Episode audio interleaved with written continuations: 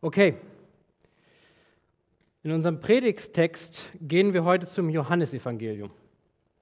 In diesem Evangelium schreibt Johannes relativ am Ende seiner Beobachtung über das Wirken Jesus Christus, diese Dinge aber sind geschrieben, damit ihr glaubt, dass Jesus Christus ist, der Sohn Gottes, damit ihr Glauben, Leben habt in seinen Namen. Heute geht es um die alles entscheidende Frage. Bist du wahrhaftig wiedergeboren? Es ist keine schwerwiegende Frage wie, welche Ausbildung soll ich annehmen? Ist er oder sie die oder der Richtige? Soll ich vielleicht die Schule wechseln? Nein, es geht heute um eine essentielle, eine einschneidende, eine überlebenswichtige Frage. Gehöre ich wirklich zu Jesus? Zu dieser Frage möchte ich euch zwei Punkte nennen. Der Leitfaden lautet, der erste Punkt ist der Charakter eines verdorbenen Herzens. Der zweite Punkt ist der Charakter eines neuen Herzens. Warum ist die Frage um die Person Jesus Christus so wichtig? Kann ich nicht einfach mein Leben leben? Lasst uns dazu mal Kapitel 3 des Johannesevangeliums aufschlagen.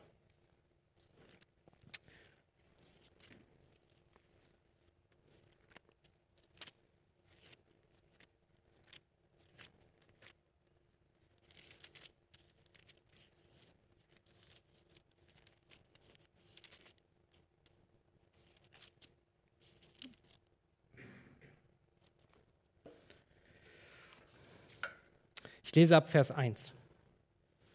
Es war aber ein Mensch unter den Pharisäern mit Namen Nikodemus, ein Oberster der Juden. Der kam zu Jesus bei Nacht und sprach zu ihm, Rabbi, wir wissen, dass du ein Lehrer bist, von Gott gekommen. Denn niemand kann die Zeichen tun, die du tust, es sei denn Gott mit ihm. Jesus verantwortete und sprach zu ihm, Wahrlich, wahrlich, ich sage dir, wenn jemand nicht vom Neuen geboren wird, so kann er das Reich Gottes nicht sehen. Nikodemus spricht, wie kann ein Mensch geboren werden, wenn er alt ist? Kann er denn wieder in sein, seiner Mutter Leib gehen und geboren werden? Jesus antwortete, wahrlich, wahrlich, ich sage dir, wenn jemand nicht geboren wird aus Wasser und Geist, so kann er nicht in das Reich Gottes kommen. Was aus dem Fleisch geboren ist, das ist Fleisch. Was aus dem Geist geboren ist, das ist Geist. Wundere dich nicht, dass ich dir gesagt habe, ihr müsst von neuem geboren werden. Der Wind bläst, wo er will, und du hörst sein Sausen wohl, aber du weißt nicht, woher er kommt und wohin er fährt. So ist ein jeder, der aus dem Geist geboren ist. Bis hier. Der erste Vers stellt einen Aber-Kontrast dar. Aber Nikodemus, seht ihr jetzt vielleicht nicht in eurer Übersetzung, aber so gibt das Griechische es wieder. Aber Nikodemus hat etwas anders gemacht. Es ist etwas Besonderes, weil es wird schwarz-weiß gemalt hier. Und wir finden diese Schwarz-Weiß-Malung im Rückblick zu Kapitel 2. Wenn ihr mal eine Seite zurückschlagt, in Kapitel 2 ab Vers 23, da lesen wir, als er aber in Jerusalem war beim Passafest, das ist Jesus, glaubten viele an seinen Namen, da sie die Zeichen sahen, die er tat. Aber Jesus vertraute sich ihnen nicht an, denn er kannte sie alle und bedurfte nicht, dass jemand Zeugnis gebe vom Menschen, denn er wusste, was im Menschen war. Die Menschen waren von Jesus angezogen. Er trieb sie zu sich, aber nicht wegen seiner Person, sondern wegen seiner Wundertaten. Obgleich Johannes diese ganzen Wundertaten, die Jesus gemacht hat, äh, nicht nannte. Er war sehr selektiv, er war sehr explizit in seinen Beschreibungen über Jesus Wundertaten. Aber wir können dennoch sagen, dass diese Menschen nur von Jesu Wunderwerken überzeugt waren. Vers 24 beschreibt uns, dass Jesus sich ihnen nicht anvertraute. Warum nicht? Weil sie ihn nur als einen Wunderpropheten anerkannten aber nicht als wahren Gott. Aber Nikodemus war da ein wenig anders. Er gehörte zu den Pharisäern, der Obersten der Juden. Und die Pharisäer waren ja eine religiös-geistliche Klasse, Führer Israels. Sie gehörten zur orthodoxen Variante des Judentums, die Ganzheiligen. Sie hielten die Vorschriften des Gesetzes penibel ein. Und ihr Name selbst, Pharisäer, bedeutet Absonderung. Sie konnten sich von all dem Rest absondern, weil sie so gut waren. Sie waren deutlich äh, orthodoxer und konservativer als die Sadduzäer oder Herodianer, von denen wir im Neuen Testament übrigens auch lesen. Diese waren doch viel mehr liberal und gehörten dennoch zur Priesterklasse. Die Pharisäer jedoch gehörten eher so zu Geschäftsleuten, die Handel trieben. Weiter sagt der Text in Vers 1, er war ein Oberster der Juden. Das bedeutet, er gehörte zu diesen 71 Auserwählten zum obersten Gericht Israels, dem Sanhedrin. Dieser bestand aus dem allerwichtigsten Mann Israels, dem Hohepriester, anderen Priestern und dann ganz besonders guten Schriftgelehrten, die sehr gut und weise waren in der Schriftlehrung und Belehrung. Vers 10 in diesem Kapitel, Kapitel 3, sagt uns sogar, er war der Lehrer Israels. Er war so bekannt für seine Gelehrsamkeit, dass wahrscheinlich das ganze Volk Israel ihn kannte. So wie D.A. Carson es sagte, war er eigentlich der Pastor, Professor, Doktor, Doktor des Judentums. Aber wir lesen hier, dass er bei Nacht zu Jesus kam. Im Gegensatz zu den Menschen, die nur an seine Wunderwerke glaubten, war Nikodemus, wie gesagt, anders. Und dennoch, er kam bei Nacht. Und dies lässt die Vermutung laut werden, dass er ängstlich war. Er wollte nicht gesehen werden. Er hatte Angst, dass er seinen Ruf verlieren könnte, vielleicht sogar gar sein Leben. Und deswegen traute er sich nur bei Nacht zu ihm. Aber Nikodemus zeigte auch Courage. Er hatte Mut. Er wollte von Jesus unterwiesen werden. Er zeigte seine Unterwürfigkeit. Er nannte ihn Rabbi. Der, Israel, der Lehrer Israels nannte ihn Rabbi. Oder Meister, wie wir auch vielleicht übersetzen könnten. Nikodemus erkannte also die Gelehrsamkeit von Jesus und wollte von ihm unterrichtet werden. Zusätzlich war, Nikodemus, war es Nikodemus klar, dass Jesus Wunderwerke vor dem Volk Israels nur von Gott sein konnten. Sie mussten von ihm authentifiziert sein. Ansonsten hätte Jesus diese Wunderwerke nicht tun können. Denn er sagt, denn niemand kann diese Zeichen tun, die du tust, wenn Gott nicht mit ihm ist. Doch reicht es aus, um bei Jesus Punkte sammeln zu können? Dieser Anfang hier scheint recht normal. Ein ängstlicher, anerkannter Mann kommt zu Jesus, um mehr zu erfahren. Das sehen wir sehr häufig in den Evangelien. Doch Jesu Antwort auf die Äußerung von Nikodemus ist erstaunlich. Er geht gar nicht auf Nikodemus ein, sondern er nennt ihn die Worte, die wahrscheinlich wichtigsten Worte mit im Neuen Testament. Ich will mit euch meinen ersten Punkt besprechen. Der Charakter eines verdorbenen oder verstockten Herzens. Jesu Worte kamen nicht von irgendwo.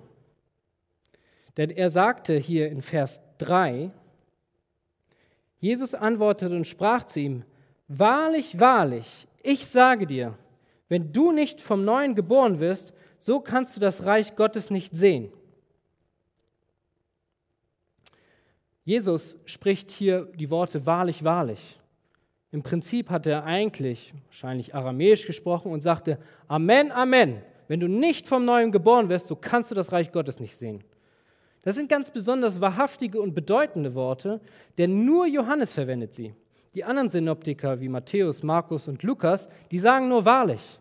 Aber Johannes möchte unsere ganze Aufmerksamkeit auf diesen Text richten. Er sagt nämlich, wahrlich, wahrlich, jetzt kommt was Wichtiges. Wenn du nicht vom Neuen geboren wirst, so kannst du das Reich Gottes nicht sehen. Das Reich Gottes war die geistliche Herrschaft des Herrn. Diejenigen, die zu diesem Reich gehörten, waren vor der Verdammnis bewahrt. Es ist das geistliche Areal dieses Universums. Es ist momentan nicht sichtbar. Die Juden selbst glaubten, und ganz besonders wahrscheinlich auch Nikodemus, dass sie durch die Nachkommenschaft Abrahams zum Reich Gottes gehörten. Sie waren ja die Einhalter des Gesetzes und die Ausführer der Rituale. Sie mussten doch dazugehören. Nikodemus dachte bestimmt, ich bin in dem Sinne schon neu geboren, dass ich im Reich Gottes schon längst angenommen wurde. Nikodemus konnte sich nicht im geringsten vorstellen, dass es völlig, etwas völlig anderes benötigte, um in das Reich Gottes zu kommen, als die Zugehörigkeit Abrahams, der orthodoxe Weg des Gesetzes oder das Schlachten von Tieren. Deswegen entgegnete er Jesus in Vers 4, wie kann ein Mensch wiedergeboren werden, wenn er alt ist? Kann er etwa zum zweiten Mal in den Leib seiner Mutter eingehen und geboren werden? Nikodemus verstand, Jesus Aussage nur oberflächlich. Er konnte seine Äußerung nicht mit geistlichem Inhalt füllen. Er dachte, okay, da kommt jemand wieder zurück in den Leib, aber wie soll denn das wieder funktionieren? Man kann doch nicht vom zweiten Mal auf menschliche Weise geboren werden. Er konnte diese Wahrheit nicht fassen. Warum konnte er sie nicht fassen? Sein Herz war verstockt. Der Lehrer Israels wird über die Wahrheit des, der Bibel belehrt und er kann sie nicht verstehen, weil Gott sein Herz hat verstocken lassen. Doch was wirklich hinter dieser tiefsinnigen Wahrheit steckte, beschrieb das größte Wunder, das vom Himmel herabkommen konnte. Es war nicht die Verwandlung von Wasser zu Wein, die Jesus tat bei der Hochzeit von Kana im Johannesevangelium. Nein, es war eine Verwandlung des Herzens. Das größte Wunder der Bibel. Das Herz darf man jetzt natürlich nicht als Organ verstehen, sondern es ist das geistliche Zentrum. So war es schon immer und auch im Alten Testament. Es ist dein seelisches und geistliches mittendrin. Wie kann es sein, dass etwas so Wunderbares und Lebensnotwendiges dem Lehrer Israels erklärt werden muss und ihm selbst verborgen blieb. Jesus sprach nämlich aus Hesekiel Kapitel 36, 26. Das müsste Nikodemus doch bekannt sein. Es sind die Worte, und ich, Gott, werde euch ein neues Herz geben. Ein Herz, das in Gottes Satzungen wandelt und seine Rechte bewahrt. Aber Nikodemus Herz war verstockt. Er fühlte sich doch bereits zugehörig. Er hat aus seiner Sicht bereits alles getan, was getan werden musste, um in Gottes Reich zu kommen. Und auch, Jesus spricht Jeremia 33, 31, 33 an, wo geschrieben steht, dass das Gesetz auf euer Herzen geschrieben sein muss und nicht allein äußerlich geschehen soll. Nein, er dachte, er ist schon längst zur Buße bekommen. Aber Jesus ruft ihn eindringlichst auf. Amen, Amen. Werde vom Neuen geboren. Lass mich dich fragen, bist du dir sicher, ob dein Herz schon neu gemacht ist? Bist du wirklich wahrer Christ? Oder gehörst du zu leicht wie Nikodemus zu den unwissenden Verlorenen? Nikodemus hoffte auf seine guten Werke, um dann das Reich Gottes zu erlangen. Aber Jesus sagt in Vers 3, dass er von oben herab wiedergeboren werden müsste. So können wir es nämlich im Griechischen verstehen. Wir können es nicht allein verstehen, dass wir von neuem geboren werden müssen, sondern wir müssen von oben herab neu geboren werden. Das heißt, Gott muss intervenieren, Gott muss einschreiten. Gott muss was tun, nicht wir. Aber Nikodemus wollte alles selbst tun. Wie gut kennst du dein Herz? Jesus kannte das Herz Nikodemus, aber er selbst kannte seinen Zustand nicht. Bist du sehr sicher, dass du von oben herab neu geboren bist. Nikodemus kam bewusst in der Finsternis der Nacht, jedoch erkannte er nicht die Finsternis seines Herzens. Obwohl Nikodemus als Lehrer Israels wahrscheinlich viele Textpassagen des Alten Testamentes auswendig konnte, verstand er nicht den Tiefgang des Gesetzes. Es war nicht auf seinem Herz geschrieben. Hierzu fiel mir eine Geschichte ein, die ich einmal gelesen habe. Es handelt um einen Evangelisten, Zvi Kalischer, der ein Jude ist und für Jesus kämpfte. Dieser half einem alten Mann, in den Bus einzusteigen. Beide fuhren Richtung Jerusalem und saßen schließlich in einer Sitzreihe. Zwi fragte den alten Mann, wie alt er denn nun wirklich sei. Der Mann antwortete, ich bin viel zu alt, 94. Dann fragte Zwi ihn, warum gehst du alleine in die Stadt? Wo sind deine Kinder? Wenn ich auf meine Kinder um Hilfe warten müsste, würde ich niemals ankommen. Gehen deine Kinder in die Synagoge? entgegnete Zwi. Natürlich, sie sind wie ich, gesetzestreue, sündenfürchtende Menschen. Wenn das wirklich so ist, ehren sie dich? fragte Zwi. Es steht in 2. Mose 20, 12 geschrieben, du sollst Vater und Mutter ehren. Es ist schwer, solche Kinder in diesen Zeiten zu finden, antwortete der alte Mann. Als sie in Jerusalem ankamen, half Zwi ihm wieder aus dem Bus auszusteigen. Wenn deine Kinder wirklich Gottes Gebote befolgen würden, würden sie dich nicht alleine lassen, sagte Zwi. Ich bin 94 Jahre alt, sagte er traurig. Jeden Tag warte ich darauf zu sterben. Ich habe keine Hoffnung. Dann erzählte Zwi ihm vom König David, als er selbst in Zeiten der Drangsal war. Zu diesem Zeitpunkt sprach der König Israels zu Gott: Verwirf mich nicht vor deinem Angesicht und nimm deinen Heiligen Geist nicht von mir. Und Zwi sagte weiter zu ihm: Selbst wenn du alt bist, kannst du fruchtbar für den Herrn sein, wie Psalm 92, Vers 15 sagt. Der alte Mann entgegnete, ich kenne das gesamte Buch der Psalmen auswendig, aber ich habe nie tiefgründig über diese Passage nachgedacht. Zwie sagte, das liegt daran, dass du das Buch nur auswendig gelernt hast, aber es nicht auf deinem Herzen geschrieben hast. Mein erster Punkt ging darum, wie ein verfinstertes Herz aussieht. Es ist charakterisiert von Äußerlichkeiten, es hat keinen Tiefgang. Das Gesetz ist im Kopf, aber es ist nicht auf das Herz geschrieben, so wie bei dem alten Mann. Mein zweiter Punkt in der Predigt spricht nun von den Merkmalen eines veränderten Lebens. Ein Leben, wo man das Gesetz auf dem Herzen geschrieben stehen sieht. Die Überschrift lautet simpel: Der Charakter eines veränderten Menschen oder der Charakter eines veränderten Herzens. Der Herr Jesus würdigte das Kommen des Pharisäers, obwohl er sich nur bei Nacht zeigte. Er erklärte ihm seine Aussage der Wiedergeburt von oben. In Vers 5 führt Jesus weiter aus. Wahrlich, wahrlich, ich sage dir, wenn jemand nicht aus Wasser und Geist geboren wird, so kann er nicht in das Reich Gottes eingehen. Vielleicht hatte Nikodemus die Anspielung auf Hesekiel 36 gar nicht mitbekommen. Deshalb führt Jesus die Worte aus dem Alten Testament weiter aus. Denn das erneuerte Herz steht dort im Zusammenhang mit einem neuen Geist und der Reinigung durch Wasser. Es ist die Rede vom reinen Wasser, das Gott über seine Nachfolger sprengt, um sie zu entsündigen. Die Reinigung mit Wasser war dem Alten Testament überhaupt nicht fremd. So nahmen zum Beispiel viele Menschen reinigende Bäder und mussten dadurch später diese Rituale durchführen. Auch betete David an anderer Stelle um ein reines Herz mit einer Erneuerung eines festen Geistes. Also sind die Worte Wasser und Geist dem Alten Testament nicht fremd. Jesus spielt direkt darauf an, dass ein neuer Mensch sich entsündigt hat, dass er gereinigt ist, dass er einen veränderten Charakter hat, dass er wiedergeboren ist, dass er ein neues Herz hat.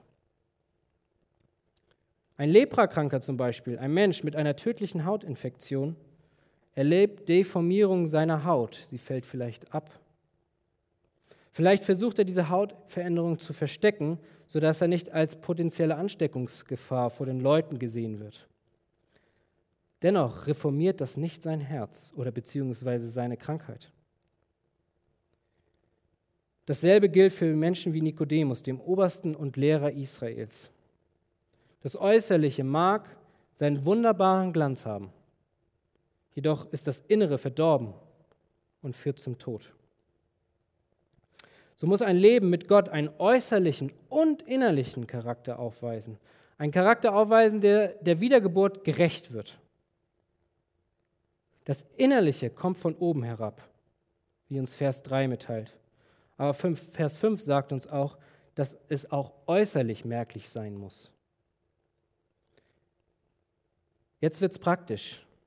Wie kann ich nun wissen, ob ich wirklich von oben herab neu geboren bin?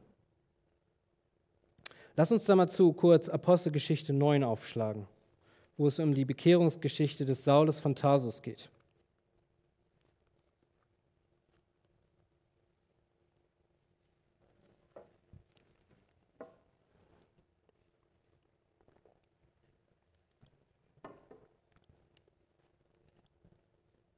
Ab Vers 1. Saulus aber schnaubte noch mit Drohen und Morden gegen die Jünger des Herrn und ging zum Hohenpriester und bat ihm um Briefe nach Damaskus an die Synagogen, dass er Anhänger dieses Weges, Männer und Frauen, wenn er sie fände, gefesselt nach Jerusalem führe. Wir lesen hier von Saulus, ein eifriger Christenmörder. Man kann davon ausgehen, dass er wahrscheinlich der schlimmste Feind der ersten Christen gewesen ist. Doch Saulus von Tarsus erlebt eine dramatische Veränderung in seinem Leben. Wir lesen ab Vers 3 bis 6. Als er aber hinabzog, begab es sich, dass er sich Damaskus näherte. Und plötzlich umstrahlte ihn ein Licht vom Himmel. Und er fiel auf die Erde, hörte eine Stimme, die zu ihm sprach, Saul, Saul, warum verfolgst du mich? Er sagte, wer bist du, Herr? Der Herr aber sprach, ich bin Jesus, den du verfolgst. Es wird dir schwer werden, gegen den Stachel auszuschlagen. Da sprach er mit Zittern und Schrecken, Herr, was willst du, dass ich tun soll? Und der Herr antwortete ihm, Steh auf, geh in die Stadt hinein, so wird man dir sagen, was du tun sollst. Hier sehen wir eine radikale Veränderung, eine einschneidende Veränderung. Saulus war der Christenmörder, und später wurde er, so, wurde er sogar umbenannt, weil er so eine starke Veränderung durchmacht. Er hieß nicht mehr Saulus, sondern Saulus wurde zum Paulus. Diese Veränderung sollte uns zum Nachdenken bringen. Die ersten Merkmale eines veränderten Charakters waren, Herr, was willst du, dass ich tun soll? Er war nicht mehr ein Verfolger der Anhänger Jesu, sondern er war ein Nachfolger der Anhänger Jesu geworden. Im weiteren Text lesen wir das Handeln des Jüngers Jesu. Diese Bekehrungszeichen lesen sich wie folgt. Und ich gehe das jetzt Schritt für Schritt runter, weil wir können nicht den ganzen Text lesen. Vers 3 und 6 sagte, er fiel auf die Knie und wollte den Willen Jesu tun. Das erste Merkmal. Er will den Willen Jesu tun. Auf die Kniefall kann man diskutieren, aber er wollte den Willen des Jesus tun. Vers 11 sagt uns, denn siehe, er betet. Ein weiteres Erkennungsmerkmal eines Christen ist sein Gebetsleben. Vers 18 sagt uns, er lässt sich sofort taufen. Er ist ja erblindet worden, er wurde geschlagen und war drei Tage lang ohne Sicht. Als seine Augen geöffnet wurden, das Erste, was er tat, er ließ sich taufen. Ein Erkennungsmerkmal eines Christen ist das Verlangen nach der Taufe. Vers 19 sagt uns, dass er sich dann auch noch für den Dienst stärkt. Das ist jetzt kein Bekehrungszeichen, aber er macht sich fit für den Dienst. Vers 19 sagt auch weiter, er schließt sich einer Gemeinde an. Wir leben in unserer, in unserer heute modernen Welt. Da gibt es Menschen, die sagen, wir brauchen keine Gemeinde. Aber das Erste, was Paulus tat, als er in die Stadt gekommen ist, er schließt sich einer Gemeinde an. Und Vers 20 sagt, Sogleich verkündigt er in den Synagogen Christus, dass er der Sohn Gottes ist. Und er beweist, dass Jesus Christus der Messias ist. Er bereitet sich auch für den Dienst vor, geht drei Jahre lang in die nabatäische Wüste, um dort das Wort zu studieren und zu evangelisieren.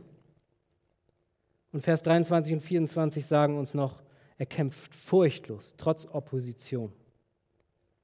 Die Menschen wollten ihn bereits umbringen, weil er von Christus erzählte, und die Jünger mussten ihn wegbringen, damit Paulus nicht ermordet wurde.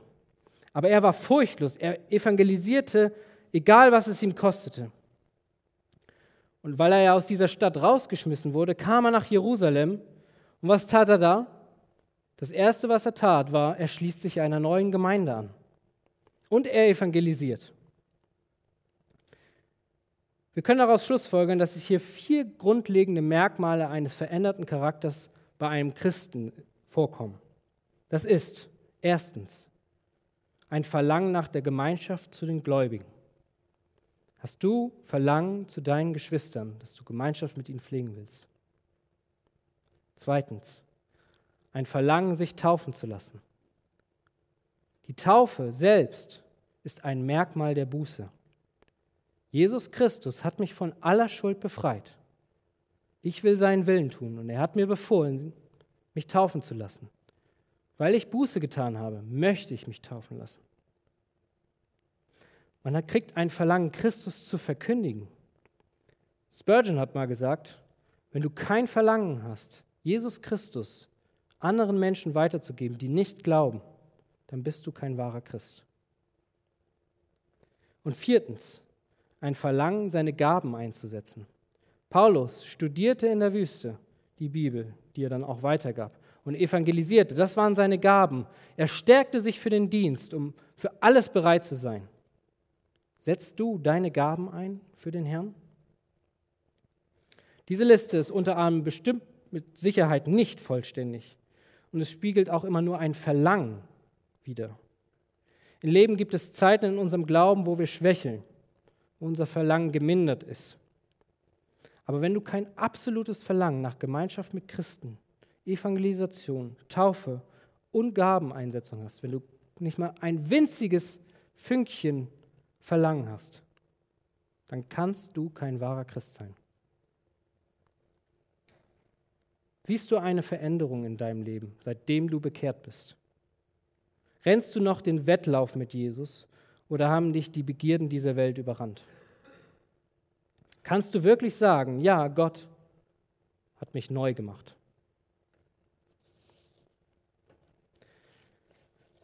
Wir wollen zurück zu Vers 6 kommen. Selbst wenn Nikodemus Nachfrage in Vers 4 zutreffen könnte, dass jemand in den Leib zurückkehrt und aus menschlicher Sicht von neuem geboren wird, würde dies trotzdem nicht die heilsbringende Rettung hervorrufen. Denn Vers 6 sagt, was aus Fleisch geboren ist, ist Fleisch. Und was aus dem Geist geboren ist, ist Geist. Jesus erklärt erneut die absolute Notwendigkeit einer geistlichen Veränderung, nicht einer fleischlichen Veränderung, einer geistlichen Veränderung, ein neues Herz. Das, was Mensch ist, bleibt Mensch. Aber das, was Geist ist, das wird Geist. Menschen sind Sünder. Christen sind aus dem Geist. Jesus sagt erneut in Vers 7, verwundere dich nicht, dass ich dir das jetzt sage. Ihr müsst von neuem geboren werden. Jesus verachtet jeden Versuch, es selbst zu versuchen. Niemand kommt mit einem Wagen guter Werke zu Jesus und sagt, ich habe es geschafft. Jesus wird kommen und fragen, hat Gott dein Herz denn überhaupt schon neu gemacht? Dein Wagen ist toll, aber es bringt dich nicht in die Pforten des Himmels. Ich möchte euch nochmal auf Hesekiel 36 hinweisen. Und zwar auf das Personalpronomen ich in diesen drei Versen. Ab Vers 25 steht, und ich will, ein, ich will reines Wasser über euch springen, und ihr werdet rein sein. Von aller eurer Unreinheit und von all euren Götzen will ich euch reinigen. Und ich will ein neues Herz geben und einen neuen Geist in euer Inneres legen. Ich will das steinerne Herz aus meinem Fleisch wegnehmen und euch ein fleischernes Herz geben. Ja, ich will meinen Geist in euer Inneres legen und werde bewirken, dass ihr in meinen Satzungen wandelt und meine Rechtsbestimmungen befolgt. Ich, ich, ich, ich. Fünfmal sagt Gott, ich werde es tun. Nicht wir werden es tun, Gott wird es tun, ich werde es tun. Beziehungsweise jetzt Gott. Gott kann dich nur erneuern und du nicht selbst.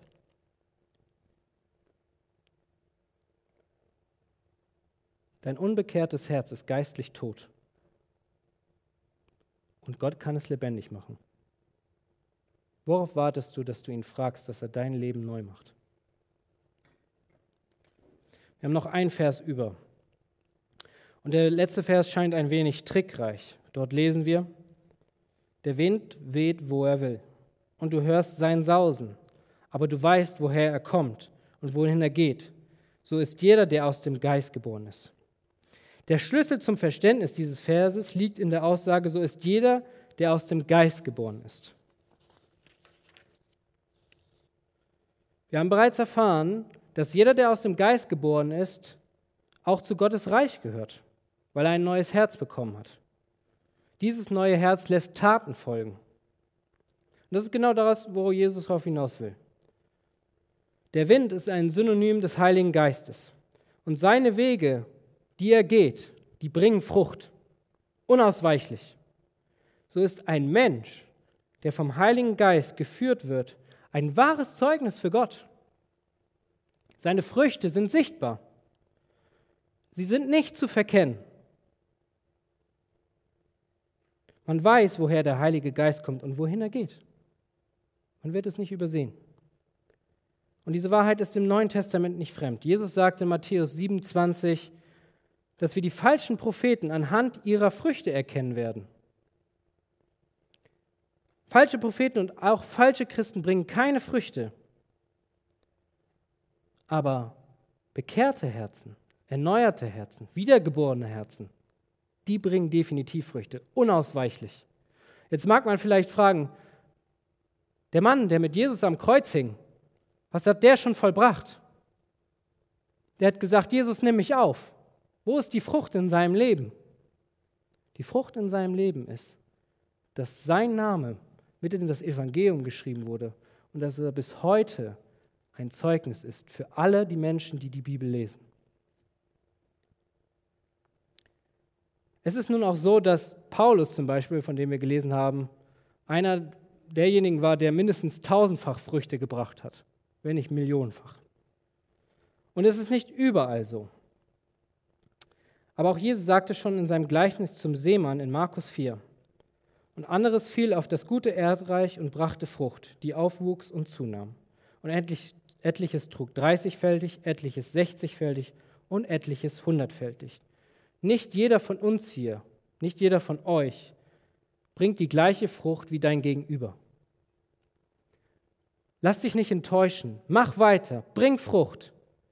Auch wenn dein Gegenüber viel mehr Frucht bringt, das macht überhaupt nichts aus. Es kommt auf dein Herz drauf an. Auch wenn du tausend Menschen bekehrst, dann bist du vielleicht einer, der hundertfältig Frucht bringt. Aber das, wenn du nur einen Menschen zum Glauben führst, das, das, das ist genug.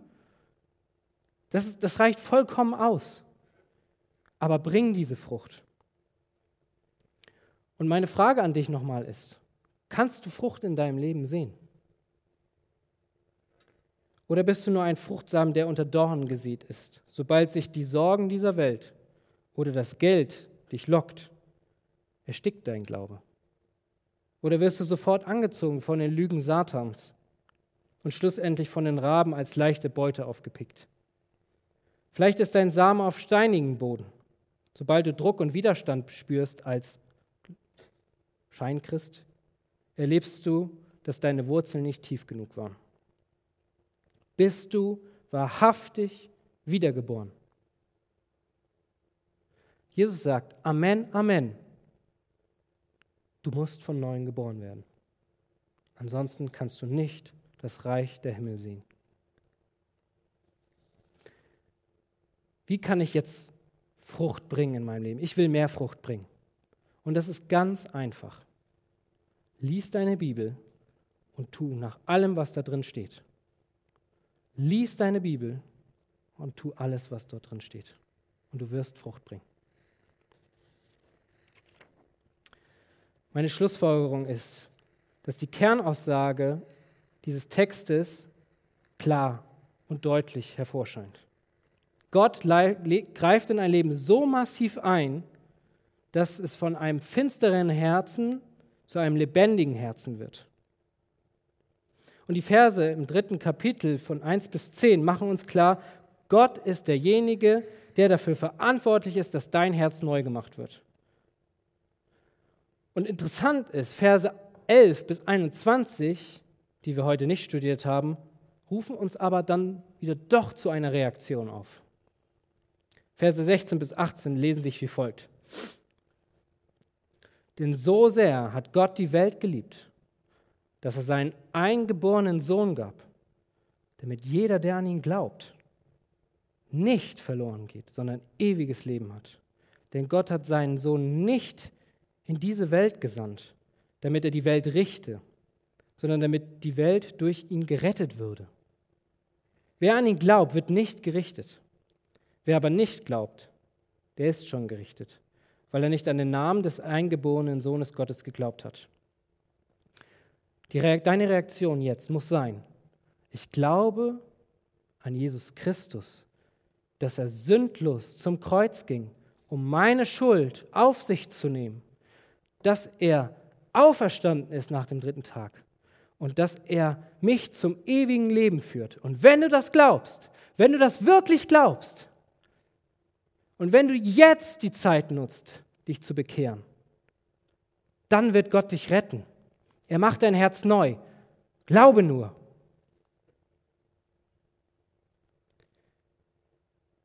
Ich will euch noch über diesen alten Mann etwas erzählen.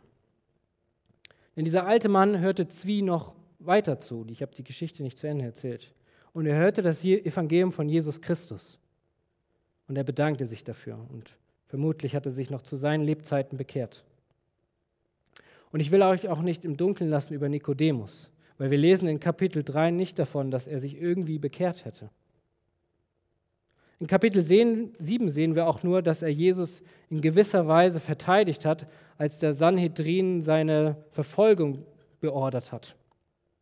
Er sagte, lasst uns nach dem Gesetz handeln.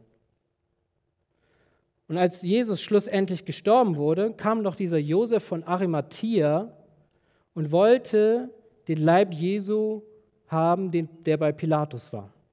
Der tote Leib Jesu sollte einbalsamiert werden. Josef von Arimathea wollte Jesus die letzte Ehre erweisen. Und das Interessante ist, Josef war nicht allein bei dieser Sache. Nikodemus schloss sich ihm an und brachte das Balsamierungsgemisch, um Jesus zu würdigen.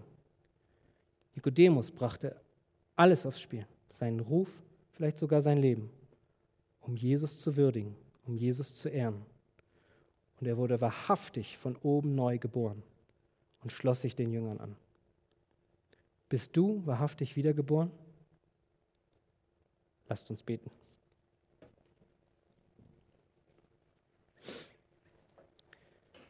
Herr Jesus, wir können nichts tun, damit wir vom Neuen geboren werden. Es ist allein deine Kraft, die von oben herabkommt.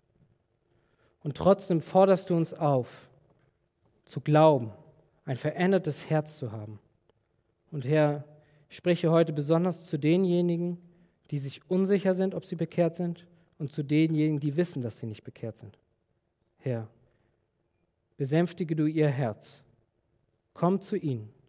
Mach die Tür weit auf, dass sie errettet werden und zum lebendigen Glauben kommen. Es gibt nichts Wichtiges auf die, in dieser Welt. Du sagtest wahrlich, wahrlich, Herr. Und es stimmt. Es ist ein Amen, Amen. Gespräch gewesen. Wir dürfen dieses Gespräch niemals vergessen, denn es macht alles aus. Es entscheidet über Himmel und Hölle her. Und deswegen ist es so wichtig, dir in diesem Wort zu folgen. Du musst vom Neuem geboren werden. Hab Dank für deine Worte. In Jesu Namen. Amen.